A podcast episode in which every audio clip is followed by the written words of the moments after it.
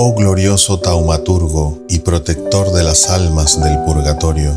San Nicolás de Tolentino,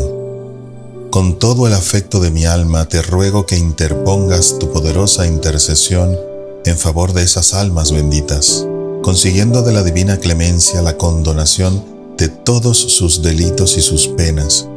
para que saliendo de aquella cárcel vayan a gozar en el cielo de la visión beatífica de Dios.